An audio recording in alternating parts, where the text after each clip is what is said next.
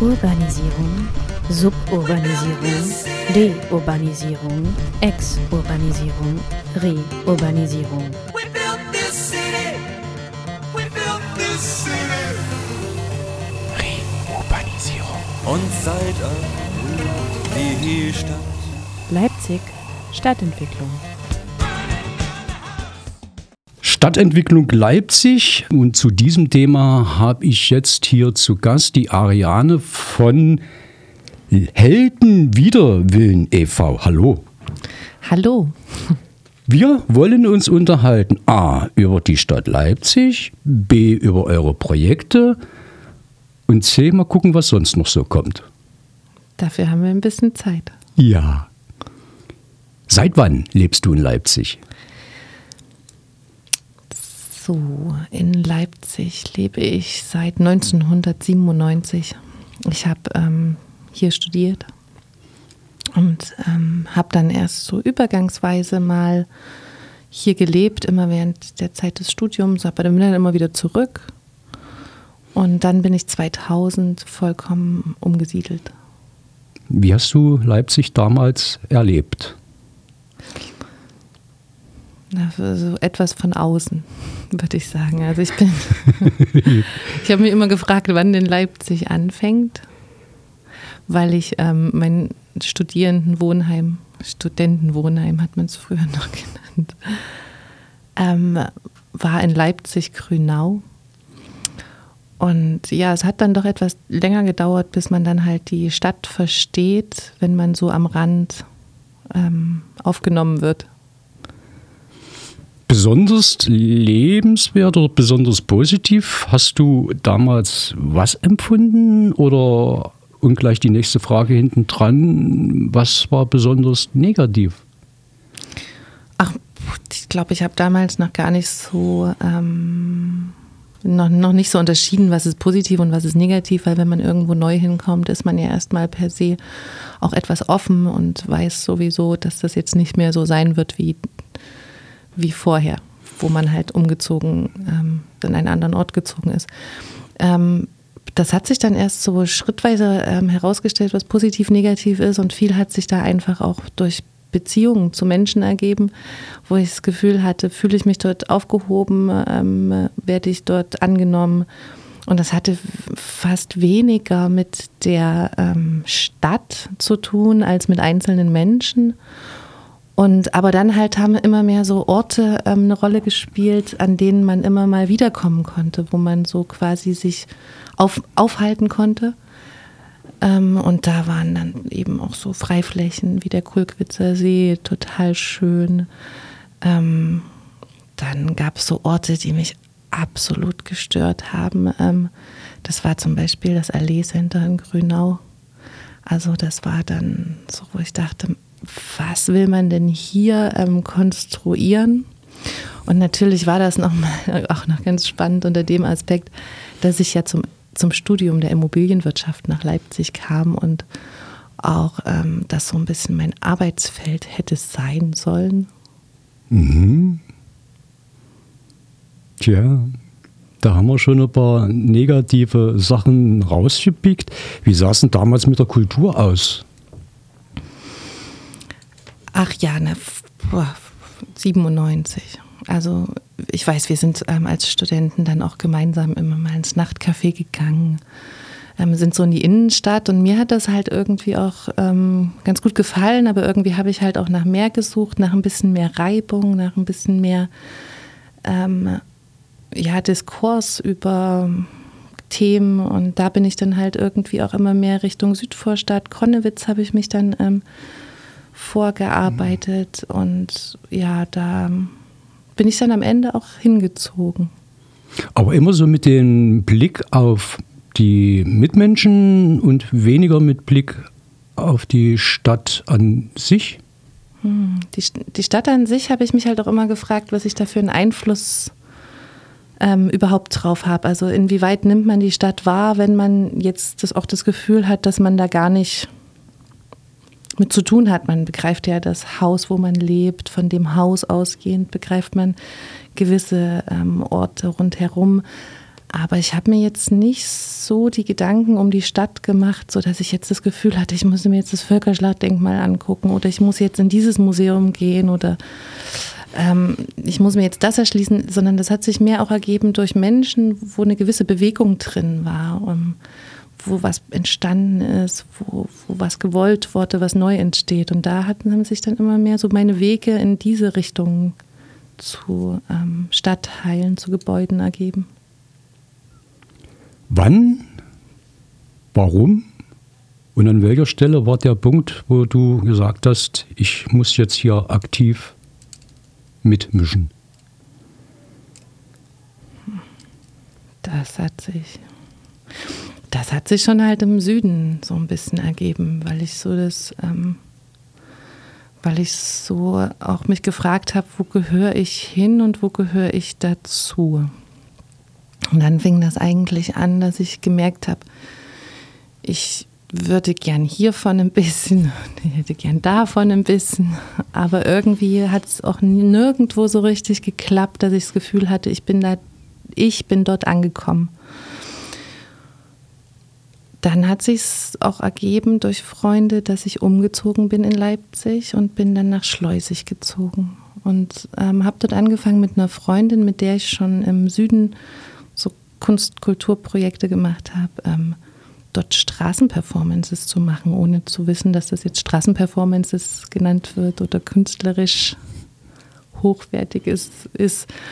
Wir haben halt einfach das Gefühl gehabt, hier könnte jetzt mal noch was sein, weil irgendwie fehlt was. Der, wie soll ich sagen, Findungsprozess hat sich dann irgendwann 2006 äh, jetzt fehlt mir das passende Wort, erledigt. Es gab dann sowas wie eine Findung, nämlich die Gründung des Vereins.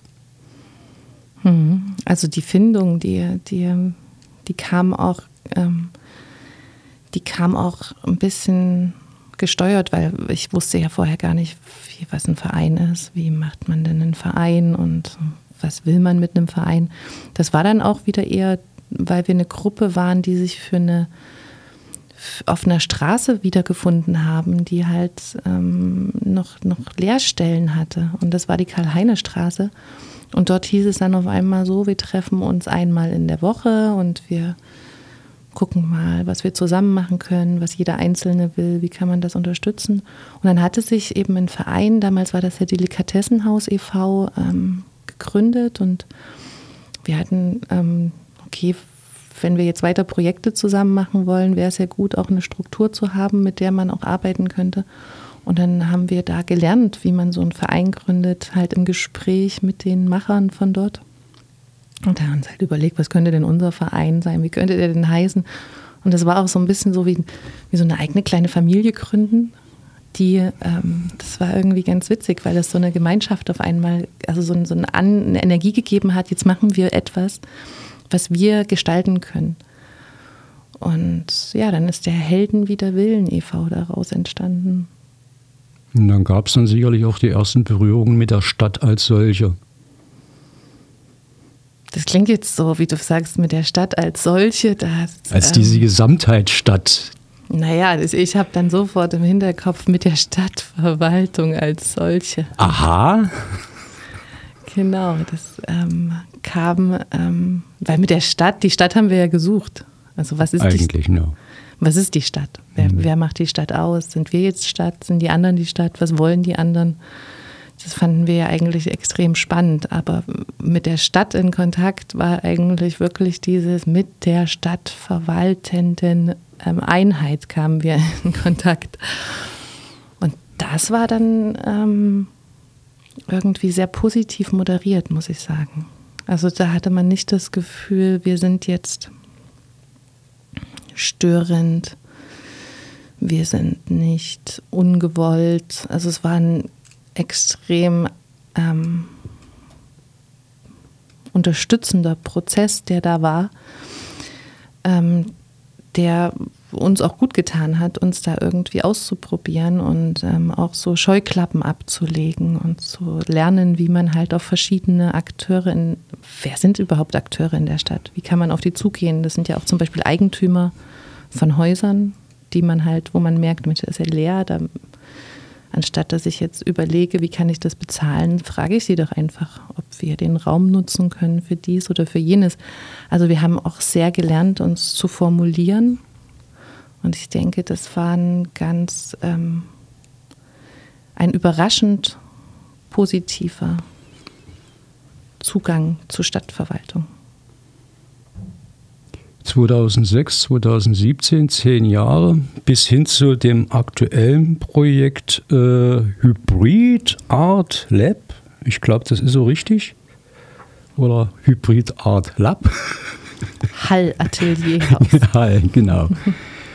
Das ist ja nun die aktuelle Sache, wobei es ja eigentlich nicht allein äh, die aktuelle Sache, es gibt ja dann eigentlich zwei große, die miteinander verknüpft sind.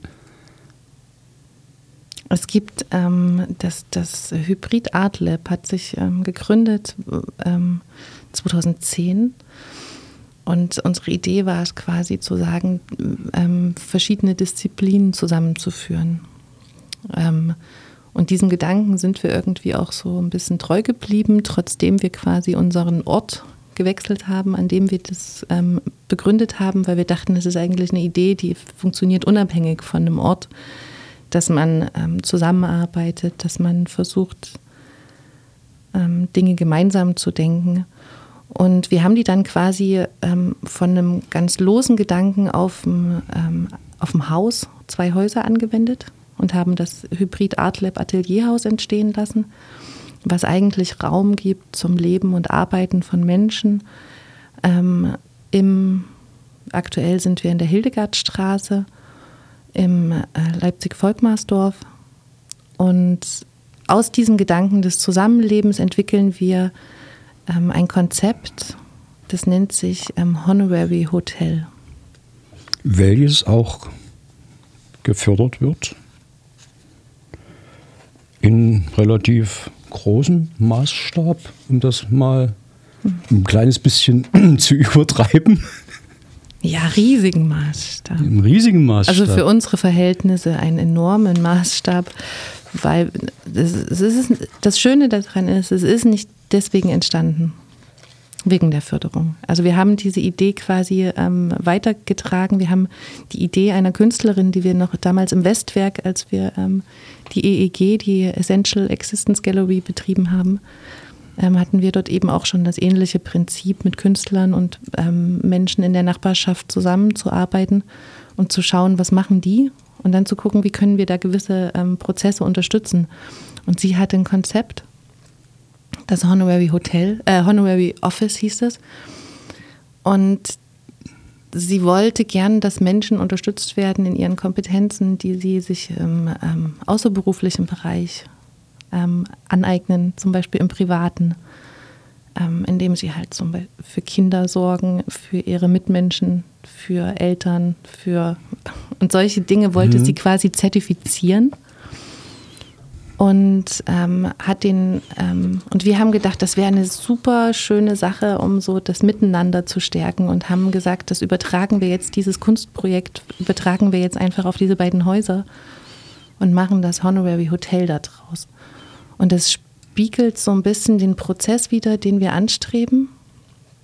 Und dann ähm, haben wir natürlich geguckt, wer kann sowas unterstützen. So, wie können wir das quasi in Realität umsetzen, weil ähm, wir haben natürlich private Unterstützer wie eine Bank, mit der wir zusammen das, die Häuser kaufen. Wir haben die LWB, die uns die Häuser in Erbpacht überlassen hat. Nicht ganz ohne Hürden, habe ich gelesen. Nicht ganz ohne Hürden war es wirklich nicht. Also es war ein ähm, doch ähm, langwieriger Prozess. Wir haben 2011 angefragt mit einer Gruppe, ähm, ob wir ähm, Häuser im Leipziger Osten übernehmen können, die noch nicht in dem direkten Verkauf drin sind. Und zwar war das der Block 99, der ähm, ein internationales Quartier werden sollte. Ganz ähm, 2005 wurde es auch so von, vom ASW als Chinatown von Leipzig bezeichnet. Uns hat jetzt ein Bürger aus, aus der Nachbarschaft mal so ein paar Artikel vorbeigebracht. Ähm, ist ganz spannend. Also es sollte wirklich quasi ein geplantes Quartier werden ein Blog, in dem ähm, qualitativ ähm, hochwertige Sachen aus aller Welt ähm, verkäuflich sind. Das wurde dann Chinatown genannt. Und ich weiß nicht, warum dieses Projekt nichts geworden ist, aber auf jeden Fall ist es nicht realisiert worden. Und diese Häuser standen dann eben noch einige Jahre leer und eben 2011 kamen wir und haben gefragt, wäre es nicht eine Möglichkeit, diese Leerstelle in Erbpacht zu übernehmen und dort eben ähm, Menschen mit Menschen, also die vielleicht auch gar keinen Platz mehr gerade im Leipziger Westen gefunden haben oder Kulturschaffenden da so einen Freiraum zu gestalten. Das war wirklich schwierig, weil die Erbpachtverträge sind nicht so ohne weiteres rausgegeben worden. Hm, Ich nehme an, da hat man euch irgendwo nicht so für voll genommen. Erbpacht, das ist ein Begriff, so, das klingt so ein bisschen so nach vorsintflutlich, heute nicht mehr üblich. Schnelle Kohle, meistbietend. Erbpacht. Ja. Nee, Erbpacht klingt eigentlich nicht so, finde ich, also, sondern der Verkauf ist eher das, was du jetzt beschrieben hast. Und das war natürlich auf der Agenda der LWB zu der Zeit noch, die Häuser verkaufen, um den Schuldenabbau voranzutreiben. Und ähm, das Erbpacht, Erbbaurecht wurde quasi zu Teilen schon öfters vergeben in Leipzig. Also es gibt viele Häuser, die so vergeben wurden, aber es wurde nie wirklich als Instrument der Stadtentwicklung ähm, groß an die, an die Glocke gehangen. Naja, das Tafelsilber verschilbern, äh, Quatsch, das Tafelsilber verscherbeln, schnelle, schnelles Geld machen, das, das ist ja üblich im Kapitalismus. Ne? Aber langfristig denken irgendwo und äh, damit natürlich auch Entwicklungen langfristig zu steuern, das scheint komplett out zu sein. Das schien auf jeden Fall komplett out zu sein. Jetzt ist es aktuell so, dass sich das mir wieder, ähm, dass sich darauf ja langsam wieder berufen wird. Vielleicht doch Instrumente, die vor 100 Jahren schon mal entwickelt wurden, nochmal in den Fokus zu nehmen und nicht alles neu zu erfinden. Ähm, die Frage ist natürlich, inwieweit ähm, das jetzt noch ähm, spannend ist, weil aktuell ja gar nicht mehr so viele Häuser ähm, im, im Bestand sind, um das zu machen. Jetzt überlegt man das eher, ob man das auf Flächen anwendet, die man jetzt vielleicht in diesem Erbbaurecht auch vergibt oder das Liegenschaftsamt auch gerade umsteuern muss in seiner Politik. Also das ist ja auf jeden Fall auch verordnet. Ich denke, das Problem ist auch gewesen dazu mal, dass eben auch vom Land Sachsen damals der Schuldenabbau der LWB auch so in dieser ein, ähm, ein ja, wie, so eine, wie, so eine, wie so eine Einbahnstraße so ein bisschen gesehen wurde. Es gibt nur das, um den Schuldenabbau zu machen. Und ich denke, wenn halt solche ähm, Institutionen nicht ein bisschen ähm, eine gewisse Selbstintelligenz haben und die dann auch politisch vielleicht nochmal nach oben geben können und sagen können, vielleicht können wir unsere Gelder besser beschützen oder äh, besser ähm, ins Plus kommen langfristig, wenn wir ähm, eine andere ähm, Strategie fahren. Und ich habe das Gefühl, dass das nicht funktioniert, sondern es funktioniert eben das Land Sachsen oder eben jemand anders von oben beschließt gewisse Dinge und setzt gar nicht auf eine Institution, die auch selber Dinge en entdeckt und dann zurückspiegeln kann und sagen kann, guck mal, wenn wir das jetzt weitermachen, verlieren wir langfristig vielleicht mehrere ähm, Milliarden, was ich glaube, was jetzt der Fall war einfach. Und da fragt man sich schon, wo das langfristige Denken der Institutionen hin ist, weil die müssten das wissen, die müssen das Fachwissen haben und das haben sie auch in ihren ähm, Organisationen. Haben sie ja alle irgendwo gelernt. Naja, das Problem ist so ein bisschen, dass Organisationen, die für, den, ähm, für das Soziale zum Beispiel da sind, die haben das Langfristige drin. Dafür über die Verkaufsabteilung, wo wir auch die Häuser drin hatten, ähm, eine sehr ähm, klare ähm, Ausrichtung haben. Und da sitzen dann eben auch Menschen, die den Verkauf können. Und die können auch nur den Verkauf. Und das ist auch ein Problem, was ich in meinem Studium festgestellt habe. Man bildet Leute aus für gewisse Zielrichtungen und dann gibt es eben Abteilungen, die kommen dann erst zum Zug, wenn anderes nicht mehr Funktioniert. oder nicht mehr die Hauptpunkt der Strategie ist. Aber es gibt nicht die, diese Kommunikation zwischen den Abteilungen. Und das finde ich ist, ähm, ist, ist ein, ein strukturelles, organisatorisches Problem. Immer noch deutlich festzustellen. Ja. Ich denke ja. Also ich denke, wir lernen jetzt erst dazu, ähm, wo man merkt, die Welt wird doch komplexer. Und wir müssen auch die, in Prozessen miteinander sein und nicht Entscheidungen treffen, die wir dann fünf Jahre durchführen. Ich glaube, da, da steckt unglaubliches Entwicklungspotenzial aktuell in der Zeit.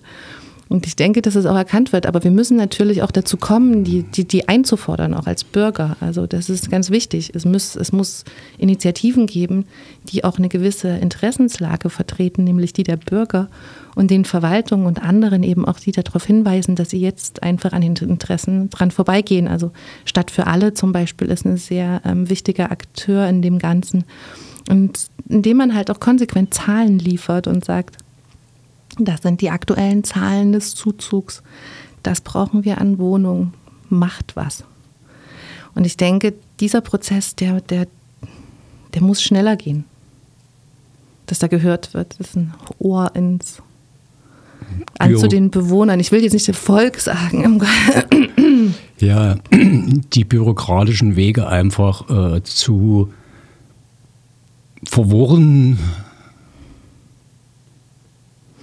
Ja, oder halt nicht, ähm, wieso muss ich erst ähm, wissen, wie das funktioniert, bis auf mich gehört wird? Also dann überlasse ich ja einer gewissen ähm, Gruppe, die ganz klar ihre Interessen formulieren kann, auch einen, einen Raum in der Gesellschaft. Und den anderen, den muss ich ihnen ja auch geben, weil das sind ja immer noch die Mehrheit, die doch ähm, auch mitgehört werden muss. Ansonsten, wenn die nicht mitgehört werden, ich, will das jetzt nicht an die aktuelle ähm, gesellschaftlich-politische Debatte angliedern, aber wir haben dann ein Auseinanderdriften, eine Polarisierung in der Gesellschaft, wo man natürlich dann sagen kann, es gibt ähm, diejenigen, die profitieren vom Gemeinwesen, weil sie wissen, wie es funktioniert. Und es gibt ganz viele, die wissen überhaupt nicht, wie sie ihre Interessen artikulieren können. Und da einen Ausgleich herzustellen, sollte eigentlich auch gesellschaftlich stärker in den Fokus kommen. Aber da entwickelt sich was. Klar, immer. Also man muss es aber auch einfordern, denke ich. Das ist und mm, ich, ich kann jetzt nicht für alle sprechen, aber ich habe schon das Gefühl, dass wir auch als Verein immer dazulernen. Immer neu und auch merken, okay, es gibt hier Wege, da haben wir vielleicht auch noch nicht drüber nachgedacht, dass wir es Mhm. uns vielleicht auch. Also ganz viel geht halt über Gespräche, Gespräche führen, miteinander reden, ähm, sich auch überlegen, wo will man selber hin, wo will man als Verein hin, wo will man in fünf Jahren sein, wo will man in zehn Jahren sein. So, das sind vielleicht auch nochmal so Perspektiven, die man halt entwickeln kann, zusammen auch. Ja, Fazit, wo stehen wir heute als Verein? Wo steht ihr heute als Verein? Also wir haben jetzt die Möglichkeit gehabt, drei Jahre ähm, ähm, Strukturaufbau eigentlich zu betreiben bei uns im Verein, vor Ort und in der Nachbarschaft. Und ähm, wir haben die Möglichkeit gehabt, wo du auch vorhin schon mal gesagt hattest, das war eine große Unterstützung, die wir bekommen haben. Wir sind Pilotprojekt der nationalen Stadtentwicklungspolitik ähm, von 2015 bis 2017 gewesen. Es gab 16 Projekte in diesem Aufruf, wo es um das Zusammenleben in der Stadt ging. Ähm, es gab 16 Projekte bundesweit ähm, und wir sind neben noch einem in Berlin eigentlich die einzigen beiden Projekte in den neuen Bundesländern gewesen. Neu Bundesländern. Also wo ich ähm, auch gedacht habe, okay, uns kommt jetzt auch so eine gewisse, ähm, ja, uns, uns kommt jetzt auch so eine gewisse ähm, Position zu, ähm, auch zu überlegen, wie kann das Zusammenleben auch in den neuen Bundesländern funktionieren. Und wir haben ähm, drei Jahre jetzt ähm, versucht, mit Künstlern der Nachbarschaft, mit Institutionen im Umfeld, Bildungseinrichtungen, Vereinen zusammenzuarbeiten und Projekte auszuprobieren und zu überlegen, wie können wir das Zusammenleben stärken, substanziell. Ähm, zum Beispiel, ähm, was kann man eben als Kulturverein überhaupt dazu beitragen, dass gewisse Prozesse eine ähm, substanzielle Unterstützung bekommen. Also wir hatten ja oftmals auch schon die Erfahrung gemacht, dass wir als Kultur- und Kunstschaffende ähm, auch, es ist halt eine ambivalente ähm, Rolle, die man innehat, weil man auch das ähm, ähm, Stichwort Gentrifizierung auch immer im Hinterkopf haben sollte. Also gerade aus den Erfahrungen, die wir im Leipziger Westen auch gemacht haben, dass eben auch jeder ähm, Prozess oder jedes Eingreifen, jedes Handeln eben auch ähm, etwas mit sich bringt, was dann auch wiederum Einfluss hat auf andere Menschen. Und das ist zum Beispiel, wenn man eben immer schöne Kultur- und Kunstfeste veranstaltet, dann zieht das natürlich auch den einen oder anderen an, der sich wohlfühlt. Und wenn man sich wohlfühlt, zahlt man auch gerne etwas mehr Geld dafür, dass man sich noch wohler fühlt. Das ruft die Investoren auf den Plan. Genau, und man hat halt so einen Stadtteil dann auch ähm, in einer gewissen Weise ähm, aufgewertet, ohne ihn, ähm, ohne das vielleicht auch zu wollen oder weil man ja, weil man sich selber auch ähm, ein schönes Leben machen möchte. Und ähm, gerade in Plagwitz-Lindenau war das natürlich eine, eine, Spezialsituation. Also wir hatten die schrumpfende Stadt Leipzig gehabt, die quasi da auch immer noch schrumpfend war und man so das Gefühl hatte, gut, über sowas wie Zuzug muss man sich ja jetzt nicht so, muss man sich ja nicht so vorängstigen.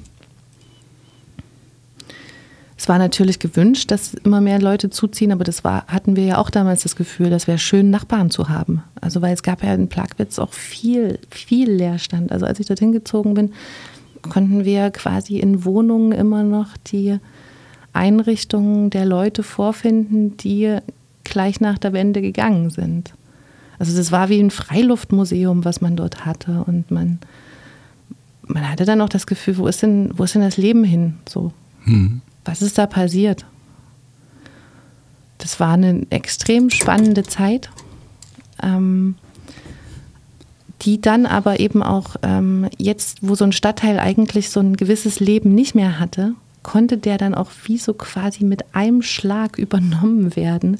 Und das fand ich, war eine extrem schockierende ähm, Erkenntnis, wo ich natürlich hoffe, dass das in anderen Teilen der Stadt gar nicht so schnell passieren kann, wie das dort war, weil der Leerstand war halt auch enorm. Also die, der, die, die Leerstellen waren, waren riesig so.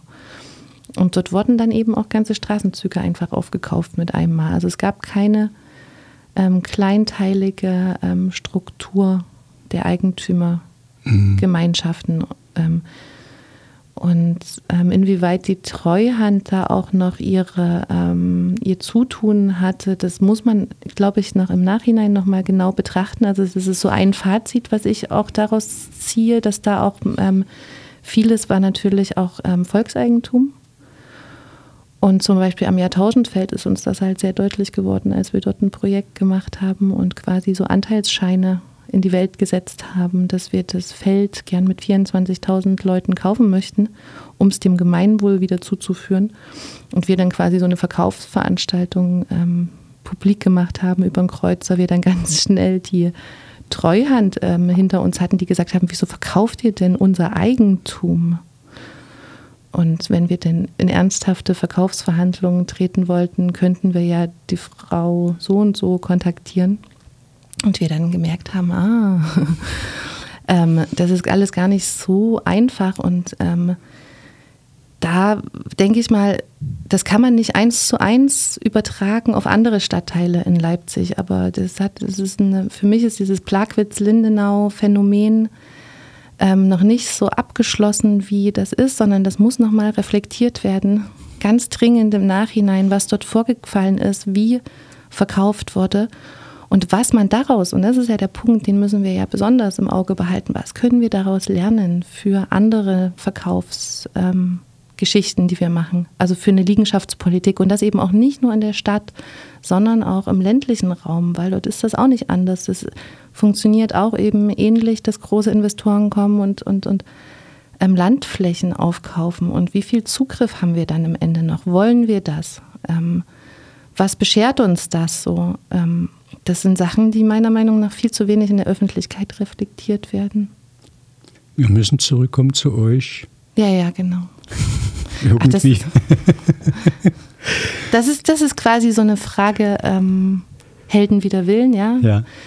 man beschäftigt sich mit Sachen, die nicht unbedingt der eigenen Organisation nur so nahe sind. Aber wir beschäftigen uns gerade eben auch damit, wie wir im Leipziger Osten ähm, zum Beispiel sowas verhindern können, ähm, dass, ähm, dass, dass der Zugriff auf Stadt verloren geht, zum Beispiel auf Nachbarschaft, auf ähm, also die Biege kann ich, glaube ich, ganz gut wieder hinkriegen. Wir versuchen eben ähm, aktuell Projekte ähm, zu machen, indem wir die Infrastruktur irgendwie eher stärken, als jetzt so ein Event-Charakter aufzubauen. Also wir versuchen nicht jetzt irgendwie die Nachbarschaft, in der wir sind, super spannend nach außen zu machen, sondern zu sagen, hier, ähm, was, was brauchen die Menschen hier vor Ort? Werden die gehört? Ähm, wenn sie nicht gehört werden, was kann man tun, dass sie gehört werden? Und aktuell ähm, starten wir deswegen gerade ein Nachbarschaftsradio im Leipziger Osten. Ähm, das ist so unser, ja, unser, so kamen wir auch jetzt zu Radio Blau, weil wir euch angefragt haben, ob ihr uns Ja. unterstützen wollt. Die Zusammenarbeit mit der Stadt Leipzig als solche und den dazugehörigen Verwaltungsmenschen gestaltet sich kontinuierlich gut? Oder gibt es da auch Punkte, wo du sagst, boah, geht gar nicht? Ist, na klar, jeder sagt irgendwie oft, oh, ich kann nicht mehr. Das, ist, das kostet mich jetzt einfach zu viel Kraft. Ich habe das Gefühl, ich werde nicht gehört, gesehen. Das Problem, denke ich, ähm, für uns ist dabei so ein bisschen, dass man aus dieser individuellen, also als ein Bürger oftmals das Gefühl hat, ähm, man wird nicht gehört und dann halt natürlich auch im nächsten Schritt überlegen muss, warum wird man nicht gehört? Natürlich, weil da eben eine Verwaltung sitzt, die nicht darauf vorbereitet ist, auf jeden Einzelnen zu hören. Die hat eine Systematik in sich, die halt aber man, man merkt natürlich, dass es Unterschiede gibt, je nachdem, wie der Personalschlüssel in den Verwaltungen ist, ähm, inwieweit die Leute auch zuhören können. Und ähm, dort, wo mehr Leute da sind, die zuhören können, funktioniert es auch besser mit der Zusammenarbeit. Du hast schon angesprochen, euer nächstes Projekt, was in Angriff genommen wird innerhalb dieses Netzwerkes, ist das Nachbarschaftsradio. Da hören wir sicherlich noch mehr in der nächsten Zukunft. Und ja, eigentlich sind wir so im Groben am Ende. Oder haben wir, ich, irgendwas vergessen, was dir noch ganz, ganz wichtig ist im Zusammenhang mit der Stadtentwicklung hier in Leipzig? Also ganz, ganz wichtig ähm, ist mir nochmal der Punkt, wo wir vorhin waren mit dem Eigentumsgedanken. Also wem gehört die Stadt? So, das ist, finde ich, ein ganz großes Thema. Und wie können wir ähm, es schaffen, gemeinsam diese Stadt zu entwickeln? Und was brauchen wir dazu für Werkzeuge, dass wir als Bürger, als Vereine zusammenarbeiten, um Teil dieser Stadt zu bleiben? Ähm, weil aktuell habe ich so ein bisschen das Gefühl, wir, wir unterliegen so einem ähm, Zeitdruck, so einem ähm, Ökonomisierungsdruck, der auch damit zu tun hat, dass ähm, wir halt zum Beispiel ähm, planen müssen, wo können die Menschen leben, wo gehen die Kinder in die Schule, was sind Kindergärten, die wir haben. Wir haben fehlende ähm, Lehrer, wir haben fehlende Erzieher. Also es ist alles so, es drückt gerade an vielen Ecken. Und ich denke, dass darunter aber eben nicht die Qualität leiden darf. Und was wir halt haben als Schatz in Leipzig, was ich die letzten Jahre so erfahren habe, ist diesen Raum zu haben, um zusammenzuarbeiten, um ähm, zusammenzudenken. Und den müssen wir quasi jetzt unter diesem ähm, Druck irgendwie aufrechterhalten. Und das wäre was, was, was ich mir ähm, extrem wünsche, dass es für diese Prozesse Zeit eingeplant wird und Ressourcen, um das gemeinsam zu machen.